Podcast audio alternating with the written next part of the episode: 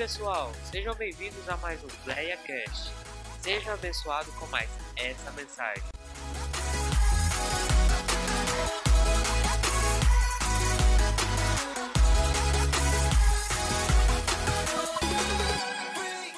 Romanos 12, 2 diz assim: E não sedes conformados com este mundo, mas sedes transformados pela renovação da vossa mente, para experimenteis qual é a boa, agradável e perfeita vontade de Deus. Eu queria ler com todos vocês, segundo o que está na projeção aqui. Vocês conseguem me acompanhar?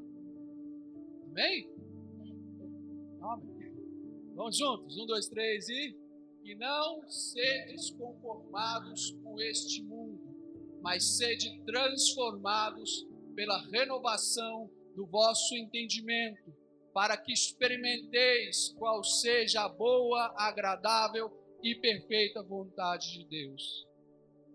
Quantos aqui querem viver a boa, perfeita e agradável vontade de Deus? Mas você parece que quer viver pouco. Você que eu vou perguntar de novo e sejam mais entusiastas se você quer viver isso mesmo na sua vida. Se manifeste com vontade. Quantos querem viver a boa, perfeita e agradável vontade de Deus? Melhorou, melhorou. Você quer viver isso na sua vida, você tem que valorizar isso. Tudo que a gente valoriza, a gente põe mais esforço, mais esforço. E quando a gente vê esse texto, e esse texto, é, ele é bem dizer a, a, esse versículo em si, quando ele fala da gente experimentar a renovação da nossa mente, como está ali no texto, a renovação do nosso entendimento. Ele está falando puramente desse, dessa palavra que nós tomamos por base tema de hoje, que é metanoia. E ela vem da origem grega, onde se divide em duas palavras, a meta e a noia. E uma tradução bem literal, ela quer dizer mudança de mente ou se você for aprofundar um pouquinho mais, ela fala, um pouco, fala mais, não só mude, mas expanda Quantos aqui conseguem olhar ali para trás? Vira o seu pescocinho, olha lá para o fundo da igreja. Você consegue ver ali a parede, amém? Ele está querendo dizer, olha, não se atenha às paredes, expanda os seus horizontes. Ah, não se atenha até onde você consegue entender, vá além, procure se aprofundar, procure entender. Se você consegue entender até aqui, entenda além, abra a sua mente, abra o seu entendimento. E quando a gente, olha a palavra metanoia, ela também é, ela é agregada a essa mudança de mente, ela é agregada em textos como o de Marcos, no capítulo 1, versículo 15, a qual diz assim: E dizendo, o tempo está cumprindo e o reino de Deus está próximo, arrependei-vos e crede no Evangelho. Ele fala de arrependimento, ou seja, uma mudança. Ele fala sobre, olha, quando toda vez que ele falava, Jesus entrava e falava, arrependei-vos, ele estava falando, olha, metanoia. Tem uma mudança de mente, tem uma mudança de comportamento. Abram o seu entendimento, expandam os seus horizontes. Olhe além. Muda o seu caminho. Quando a gente olha também lá no versículo, de, no versículo do capítulo 22, versículo 32 do capítulo 22 de, de Lucas, há uma situação bem interessante, porque quando a gente fala de arrependimento, a gente fala de conversão, certo? Quando a gente fala de arrependimento, a gente fala de se converter. Amém? Quantos aqui já se converteram? Menos entusiasmo do que para receber a boa, perfeita e agradável vontade de Deus, né? Quantos aqui já se converteram? Será que nos convertemos mesmo? Será que de fato nos convertemos? Porque nesse versículo de Lucas, no 22, versículo, capítulo 22, versículo 32, ele fala assim: Mas eu roguei por ti para que a tua fé não desfaleça, e tu, quando te converteres, confirma teus irmãos. Ele está falando, Jesus estava se referindo a Pedro. Gente, a gente conversava sobre isso na nossa reunião discipulada essa semana, no GPD 1, e vocês já pararam para dimensionar Jesus falando para Pedro, falando: olha, quando você se converter, Pedro, Pedro já andava com Jesus há muito tempo, era um dos doze, um dos discípulos de Cristo. E Jesus vira para Pedro: Olha, Satanás tentou contra a tua vida, está tentando. E, e eu te falo mais: o dia que você se converter, ajuda teus irmãos. Mas e aí? Será que Pedro dá um choque na nossa. Será que nós nos convertemos de fato? Será que nós realmente fizemos o arrependimento? Ou será que ainda estamos vivendo pela conformidade? Quando a gente fala de metanoia, a gente quer dizer sobre isso. Arrepender a fim de que Deus venha nos transformar e nos transformar segundo a imagem dele, segundo o caráter dele. Vocês estão entendendo? Quando a gente fala sobre a boa, perfeita e vontade de Deus, a gente está dizendo: olha, eu quero me converter para viver a ser de fato, viver e ser de fato a tua imagem, a tua semelhança. Mas para mim ser a imagem e semelhança de Deus, eu tenho que primeiro entender o que, que é, o que vem a ser ser a imagem e semelhança de Deus. Acabamos de louvar aqui, falamos esse é quem tu és, esse é quem tu és. E se eu te perguntasse quem é Deus na sua vida, o que você tem para me dizer? Defina Deus. Vamos lá, vamos atribuir características. Digamos que Ele é a minha cura, a sua cura. Digamos que Ele é a minha restauração, que Ele é a minha salvação, que Ele é a minha libertação. O que é Deus para você? Porque não tem como eu me espelhar uma imagem que está desfocada, que eu não sei o que é Deus. O que é ter a imagem de Deus restaurada em nós. Então, para a gente entender um pouquinho mais, e eu queria fazer uma viagem com você rapidinho. Vira sua Bíblia lá no, no livro mais difícil de achar, que é o livro de Gênesis.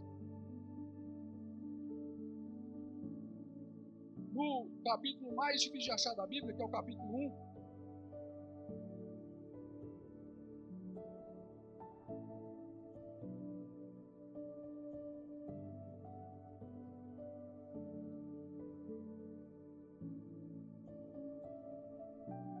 No versículo 26.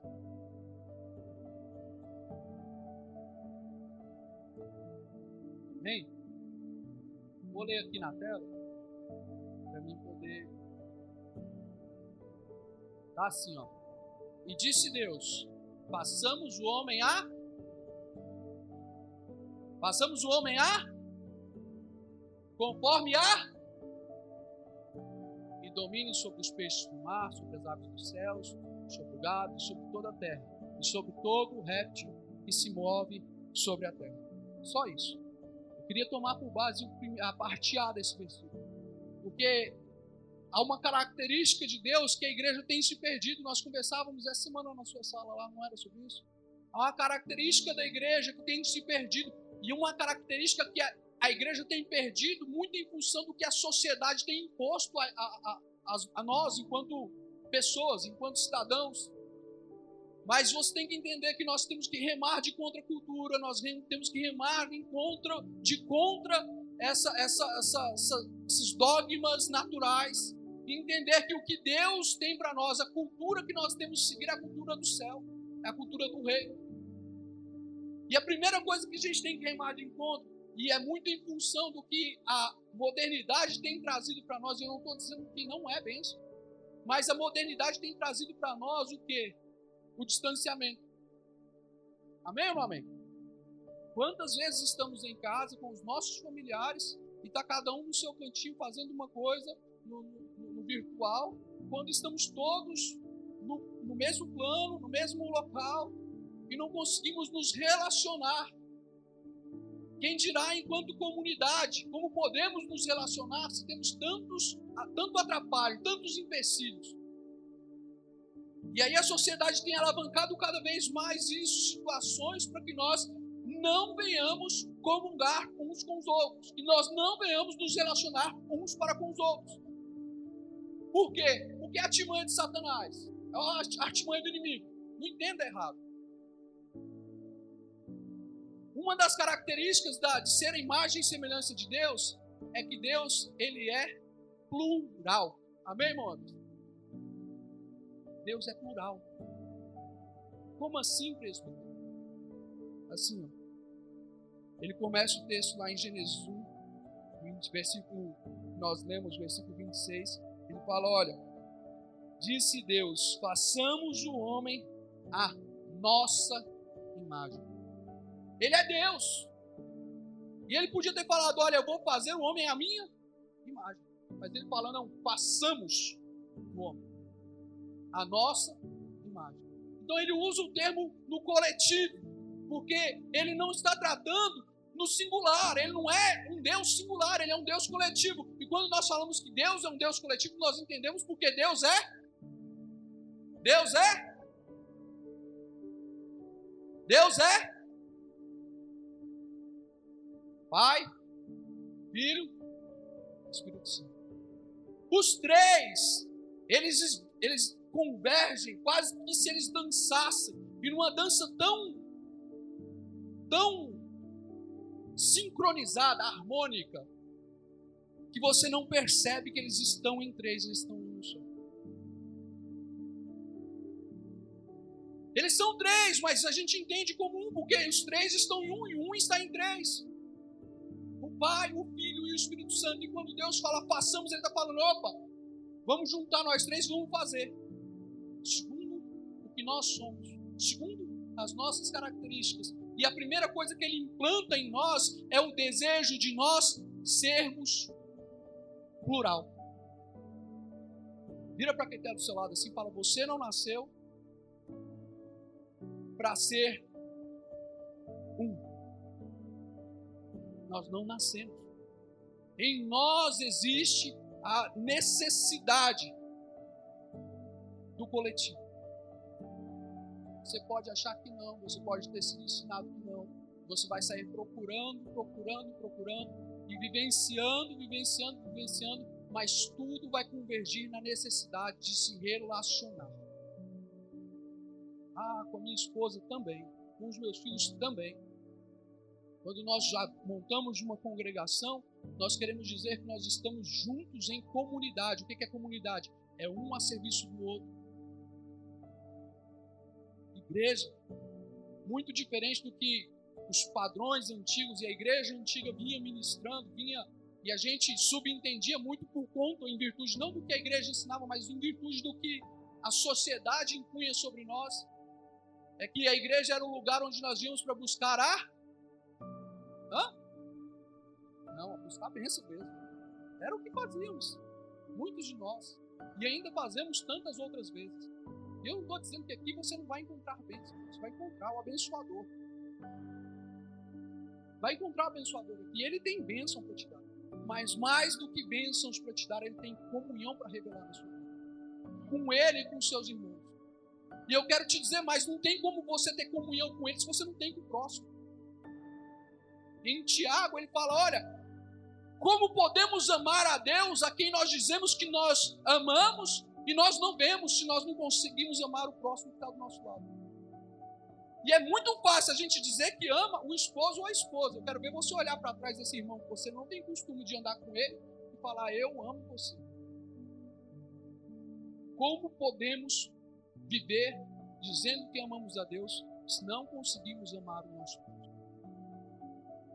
E aí Deus vem e fala aqui comigo, com você essa noite, que Ele está para restaurar relacionamentos conjugais, não somente entre irmãos, unidade, como foi o, o, tema do último culto, entre irmãos. Quando a gente, quando Deus falou no meu coração da gente tratar a metanoia, me veio que o grande problema da igreja de hoje é isso: a gente não consegue mais se relacionar como outrora. Cada um tem os seus afazeres, cada um tem as suas atividades, cada um se prende nas suas atividades, e o tempo que resta nós nos relacionamentos com aquele, nos relacionamos com aquele com quem nós nos comprometemos. Com quem você casou, com os seus filhos, e olhe lá. E o tempo que sobra, nós somos forçados a nos relacionar com pessoas que muitas vezes não levam, não nos levam a lugar nenhum. Estamos envoltos em relacionamentos que muitas vezes não agregam cultura do céu às nossas vidas. E aí o que Deus vem para falar comigo e para você essa noite? Ei, se envolva com quem quer te levar para o céu com quem quer te puxar para ir para o céu. Ei, salvação é individual, mas tem alguém do seu lado que pode te impulsionar para ir para o céu. Precisamos voltar a funcionar na coletividade. Porque Deus, quando Ele olha, Ele vai fazer a criação, Ele fala: Ei, e eu, vendo essa mensagem, eu sou palmeirense. Quantos palmeirenses estão aqui? Amém? Valeu, Wesley. Mas eu aprendi demais com a minha esposa que é corintiana. Olha. Cadê os corintianos aí? Os corintianos falam assim: é nós. É. E é, eu, o que, que eu aprendi? O que, que eu aprendi? Eu aprendi o seguinte, irmãos. Eu aprendi que o povinho que entendeu o que é coletividade é esse tal do corintiano. Porque eles falam assim, é nós. E Deus já falava lá no Antigo Testamento. Quando Deus foi criar a humanidade, ele falava, olha, é nós, vamos fazer nós segundo a nossa imagem. Fala, e sabe por que não é somos nós, não. É, é nós mesmo. Eles entenderam uma profundidade que não é mais somos nós. Não, é, é porque nós somos um.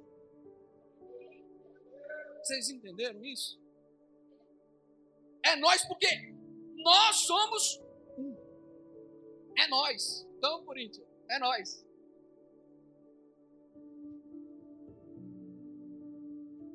Morreu? Vocês não vão me ver falar bem de corintiano de novo. Entendeu? Então, assim, nós devemos ser semelhantes ao nós. Nós temos que entender a cultura do é nós.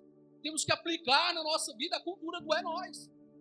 Não é mais os meus prazeres, as minhas vontades. Coletividade, ela diz a respeito de sermos um com o outro. Ah, mas eu não gosto desse irmão. Quero te dizer a verdade nua e crua. Você vai para o inferno. Vai para o inferno. Converte. Busca a Deus. Pede quebrantamento. Se conserta com seu irmão.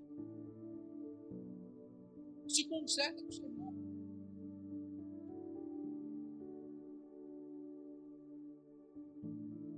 Quando a gente olha, lá no, no, ainda no, na criação, vem a serpente, a serpente induz Adão e Eva. Eu não vou entrar no mérito de quem foi induzido primeiro para não gerar contenda, viu, irmão? Amém?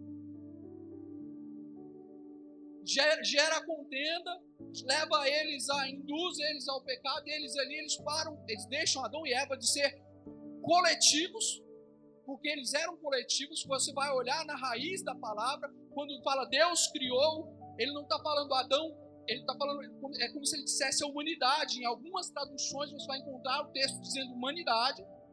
E aí quando ele fala Adão e Eva, ele tá, ali no texto ele está dizendo, é como se ele quase dissesse Adão homem e Adão mulher. Para vocês entenderem. É, isso, é um termo hebreu, é Ishim, Isha, um negócio assim.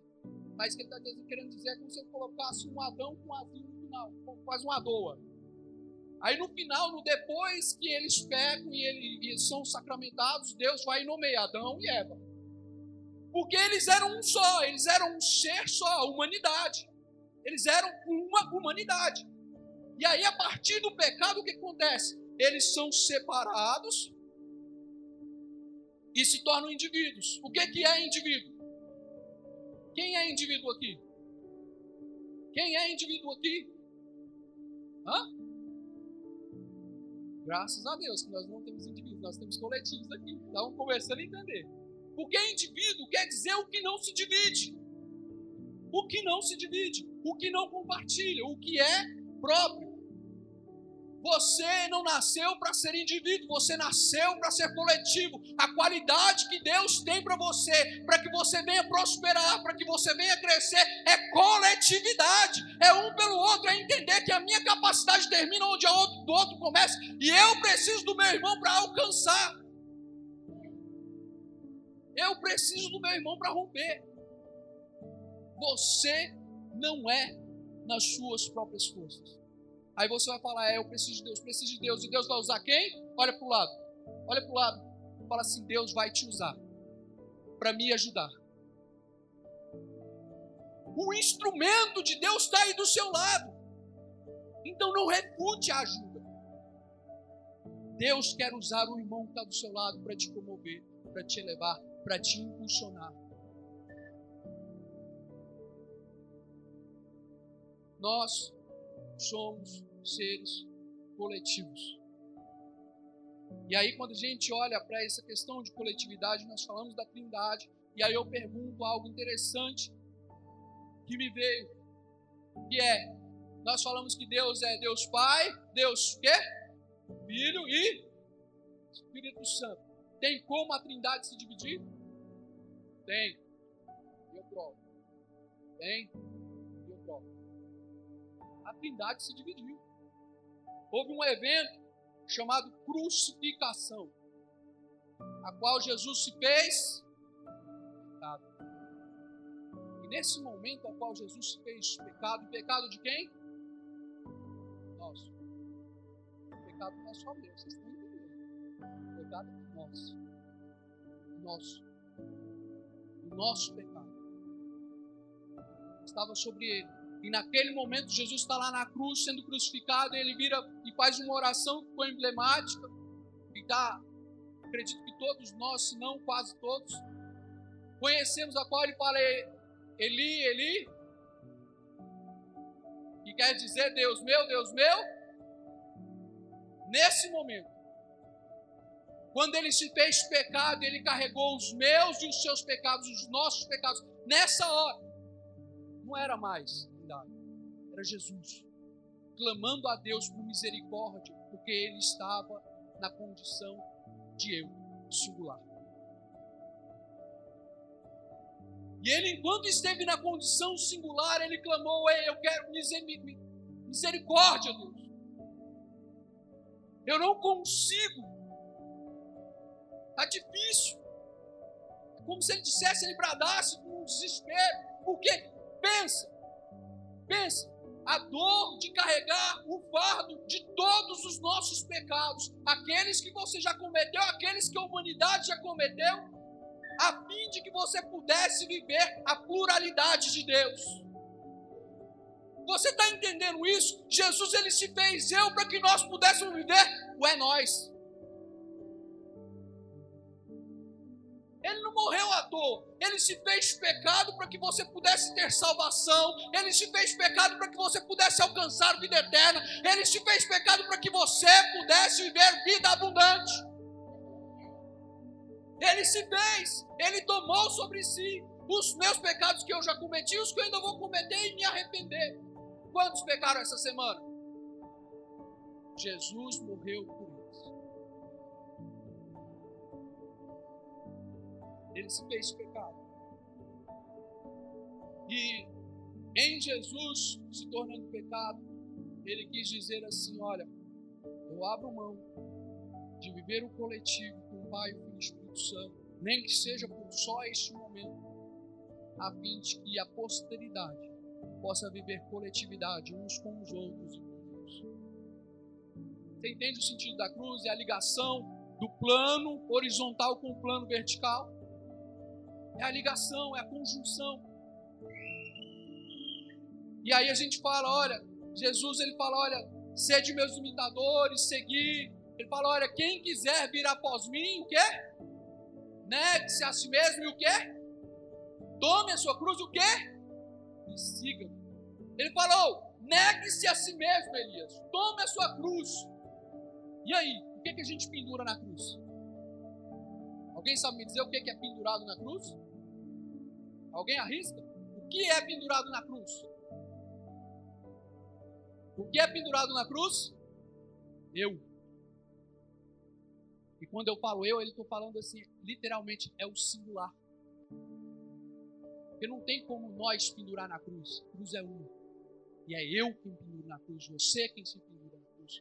O que, que ele está querendo dizer aí? Morra para você mesmo. E ele vai além, ele fala: olha, Porque aquele que quiser salvar a sua vida, ele vai perder. E quem quiser perder a sua vida por amor de mim vai achar em Mateus 16, 25. Ei, então não basta você querer viver. Você tem que buscar morrer para que Cristo viva. E em Cristo vivendo você vai viver para os outros. Porque você não nasceu para você mesmo, você nasceu para o seu próximo. Você nasceu para coletividade. Você nasceu para influenciar positivamente. E aonde é que você tem que começar essa influência aqui dentro? Aqui dentro. Se você quer ter sucesso, comece e expanda lá para fora. Que se prega na cruz? Eu. E aí a gente entra em alguns, alguns pontos aqui. Você quer encontrar felicidade? Ah, presbítero, o que eu quero é ser feliz, né, Rodolfo? A gente quer ser feliz, não quer ser feliz? Larga o eu. Se desprende do seu eu se desprende. E eu explico. Explico. O que é depressão? Você, eu passei por uma situação, vocês conhecem, já falei algumas vezes. Minha esposa, logo quando saiu do hospital, e muito em virtude da baixa mobilidade que ela teve, que ela saiu do hospital tetraplégica, ela entrou em depressão. Em depressão, depressão, estado grave, precisou de auxílio psicológico, muito grave. E graças a Deus ela recuperou, foi resgatada. Mas o que quer dizer depressão? Depressão ela nada mais quer dizer do que o excesso do eu, das minhas vontades. Eu nunca vi ninguém ficar deprimido porque o próximo está ruim. Nunca vi. Mas a depressão ela ataca a partir do momento que eu tenho as minhas necessidades. Minha esposa ela tinha as necessidades dela, entrou em depressão porque ela não conseguia se movimentar como outrora. A tristeza abateu muito porque ela via os, os sonhos dela sendo roubados, as vontades dela sendo confiscadas. Depressão é isso. É quando a gente se mete demais nas minhas vontades, nos meus desejos, no meu querer. E aí eu me frustro porque eu não nasci para minha vontade, para o meu desejo, para o meu querer, eu nasci para o próximo. Nós nascemos para o coletivo. Isso daí é característica divina. Você nasceu à imagem e semelhança de Deus, Deus Pai, Filho e Espírito Santo. E a primeira característica dele é que ele é coletivo. Ele é coletivo. Vou além. Você sofre de ansiedade? Ansiedade. O que é ansiedade? Não é muito diferente, não. É eu ficar muito com as minhas vontades, com os meus desejos, com o que vai acontecer comigo, com o meu plano, e aí eu fico com medo, e vem não sei o que, em relação a mim, a minha pessoa. Ei, você quer abrir mão da ansiedade? Pare de viver o eu. Pare de viver o eu, busque viver o coletivo. Pare de viver a sua vontade. Entrega na mão de Deus e fala: Ei, Senhor, eu te entrego os meus sonhos, eu te entrego os meus planos, e a partir de hoje eu quero viver os teus sonhos, os teus planos e a tua vontade. Eu quero dizer, você não vai se frustrar, a ansiedade vai acabar, porque Ele vai suprir em você. Não é sobre mim, não é sobre você, é sobre nós, é sobre o coletivo é sobre nos relacionarmos uns com os outros. Pensa, quando é que nós vamos, das vezes, sabe quando que você vai ficar ansioso na situação do coletivo? É quando você entende que você é um com a irmã, com o irmão, com o próximo. Aí tá lá o irmão Wesley, e eu sou tão, tão um com ele, tão um com ele, que ele está na expectativa de, sei lá, ganhar uma promoção, e eu vou ficar na expectativa aí, você está entendendo?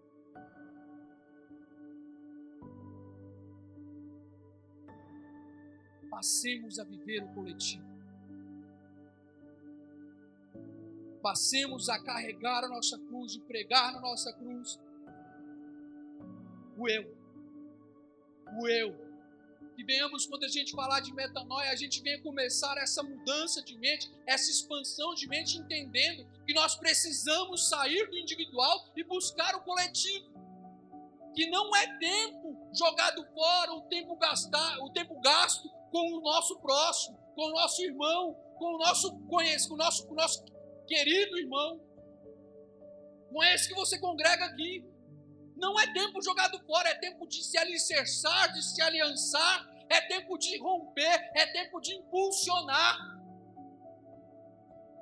Talvez você tenha uma palavra de motivação que a pessoa do seu lado está precisando ouvir você ainda não sabe disso.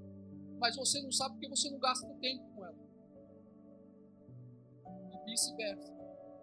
Talvez a pessoa que está do seu lado, do outro lado, tenha um conselho para você. E você ainda não ouviu aquilo que Deus tem para falar para você, porque você não tem dado tempo. O instrumento de Deus são pessoas. É o chamado que nós temos. Você tem um chamado, você tem um propósito. O seu propósito é viver em comunhão. O seu propósito é viver em unidade com os irmãos. É buscar ser um. Isso está no nosso DNA. Isso está intrínseco. É a necessidade de pertencer. Você pode buscar de diversas formas, buscar diversos caminhos, mas a necessidade de pertencer ela está firmada no nosso DNA. Nós buscamos pertencer. Estamos realizando eventos e, e você talvez no seu coração já está ardendo. Nossa, eu queria tanto participar, eu queria tanto pertencer. Veja qual que é. Porque há em nós, quando tem um grupinho lá fora, fechado, conversando, o pessoal está se reunindo, você está de lado, você fala, nossa, eu tenho que ir lá conversar também, eu preciso pertencer. Em nós habita o desejo de pertencer, está intrínseco em nós. Isso é característica divina. Eles pertencem um ao outro e um sem o outro não existe. Pai, Filho e Espírito Santo. Isso é característica que habita em você. Você tem necessidade de pertencer. Nós temos a necessidade de pertencer. Como que nós podemos viver? E como eu falei, a, a, a sociedade elas, ela, ela pressiona, vem de contraponto, vem remando numa direção que nós temos que viver o nosso eu. Cada um tem que viver o seu eu individual, cada um tem que viver a sua, a sua vida individual. E é uma sociedade que cada vez mais ama a si mesmo sociedade e cada dia que passa ama a si mesmo, amantes de si mesmo. Como? Eles buscam os seus próprios interesses, buscam as suas próprias vontades, buscam as suas próprias conquistas. E exemplo maior disso, você que sabe, gente, eles criaram, deixa eu falar sobre isso, criar, eles criaram é, baladas, amém? Quem já ouviu falar das baladas? Ninguém aqui ouviu falar de balada? Rei. Hã? Já ouviu falar das reis? O que, que é a balada e a rei? É o meio que a sociedade entendeu de viver individualmente no coletivo. Eles falam, opa, vamos reunir nós tudo para reunir coletivo, mas vivendo o nosso individualismo. Eu busco os meus prazeres, você busca os seus prazeres e cada um busca o seu prazer particularmente. Isso é o ajuntamento deles. É o jeito que eles encontraram de se relacionar e pasme. Não está muito diferente a congregação, não está muito diferente a igreja, não. As igrejas de hoje, elas vêm para a igreja, as pessoas usualmente vêm para a igreja. Para quê? Para buscar a sua bênção, buscar a sua vitória, buscar a sua cura, buscar, eu quero buscar a minha a, a, a restauração da minha vida, do meu caráter, da minha, do, da minha, do meu trabalho, e é tudo girando em torno de si mesmo. Raras são as exceções, sabe quando o pastor se levanta e vamos nos levantar em oração e clamor pela vida do irmão que está enfermo. E glória a Deus por isso, porque nisso ele está tentando ensinar. Mas de contramão, a sociedade nos põe nessa, nessa situação e nós, enquanto igreja, estamos trazendo isso para cá, para a comunhão dos santos. Temos que abrir mão disso e sair dessa situação e falar: ei, nós vivemos para nós. Não é mais, ah, eu não vou buscar a Deus mais pela minha vida, eu vou buscar pelas nossas vidas. Eu não vou buscar a Deus pela minha cura, eu vou buscar a Deus pela nossa cura. Eu não vou buscar a Deus mais pelo meu trabalho, eu vou buscar a Deus pelo nosso trabalho. Coletividade. sair do eu preciso para o que nós precisamos. O que nós precisamos. O que nós precisamos. E eu encerro dizendo que nós vamos, vivemos um momento que nós vamos à igreja e queremos muito, queremos muito o avivamento. Amém ou não amém? Quem quer ser avivado? Mas se eu te disser que até o avivamento tem um propósito, até o avivamento tem um propósito. A unção de Deus que despedaça todo jugo, ela não desce sobre o homem sem propósito. Talvez você fala, Deus, abre o mar para mim. Abre o mar para mim. Eu vejo só problema, só dificuldade, abre o mar para mim. Aí Jesus, Deus foi lá e abriu o mar para Moisés. Você toma isso como exemplo, uma analogia e faz traz para sua vida. Mas Moisés ele não estava sendo liberto só ele, estava libertando um monte de escravos junto com ele. A coletividade. Há uma coletividade.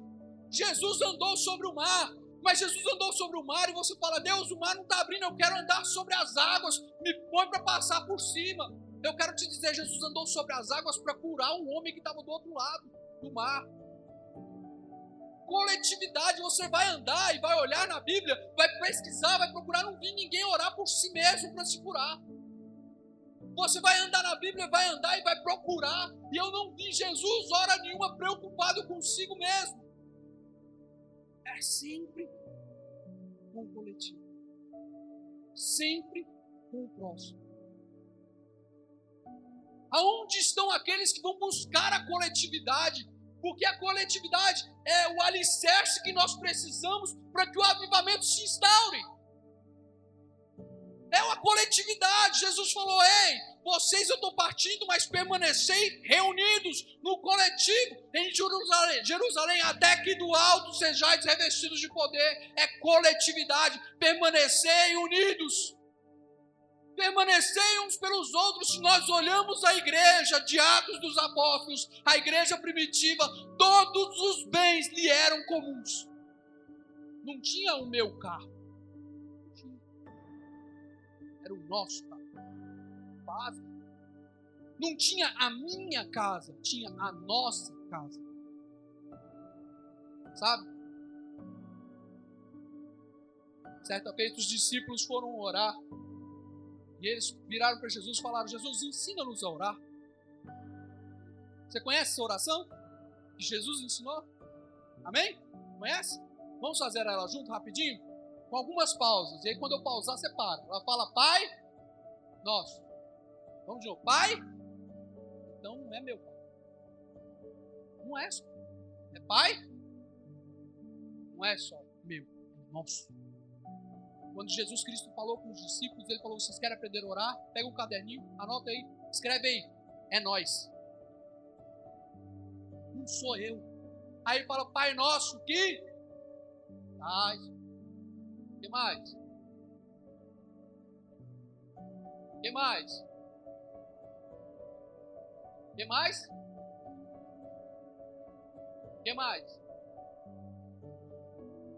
E aí vem o quê?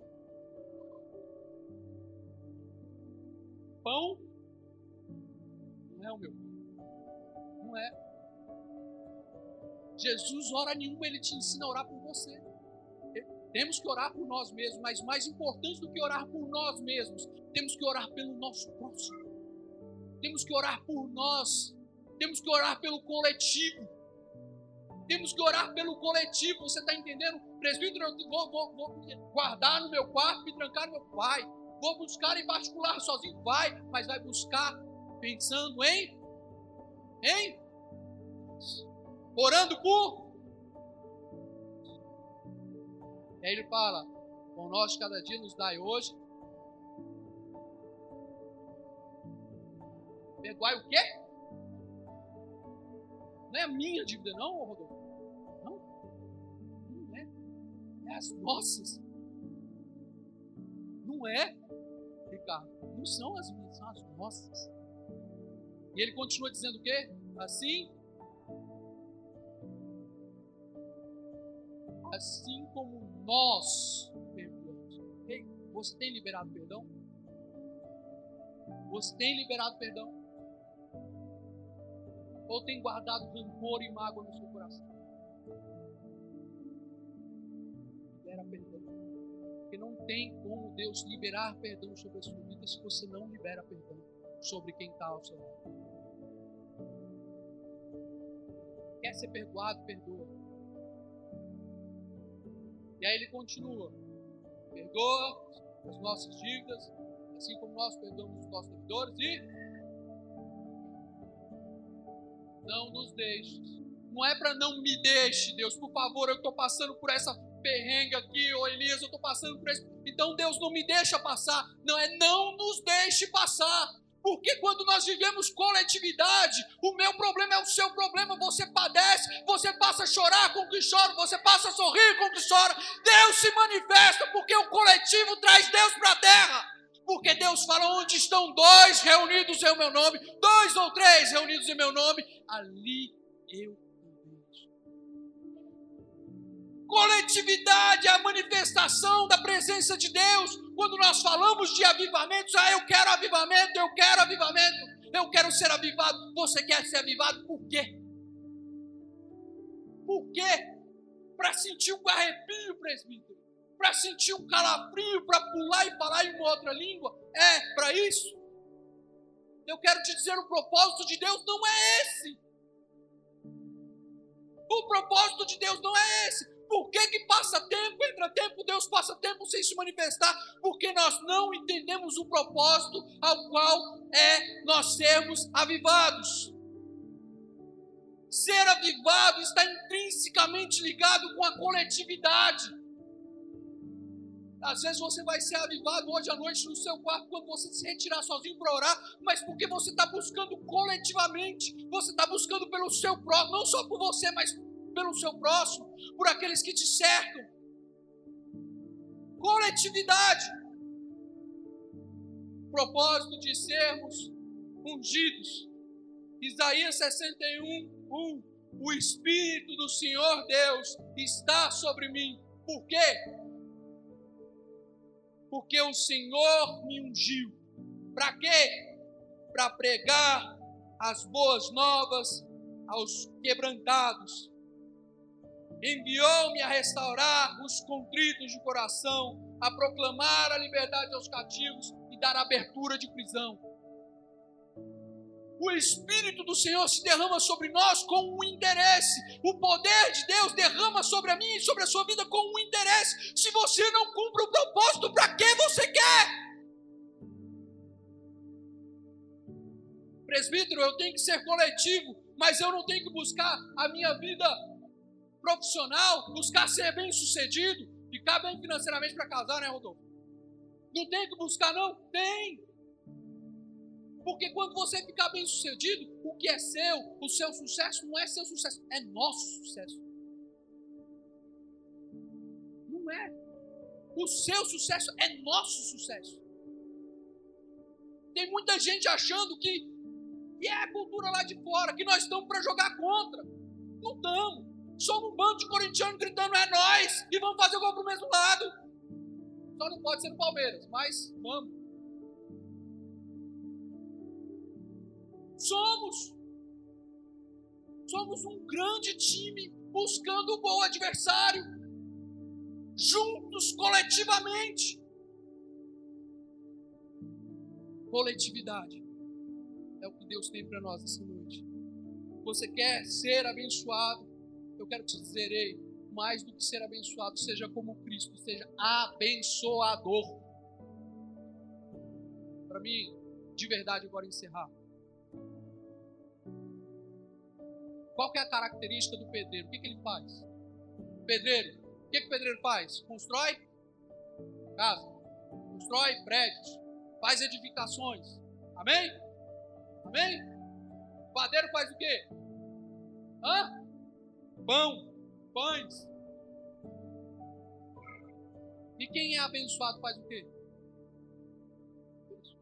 Se você não está abençoando, meu irmão, você não é bênção. Para que é que você quer ser abençoado se você não está abençoando?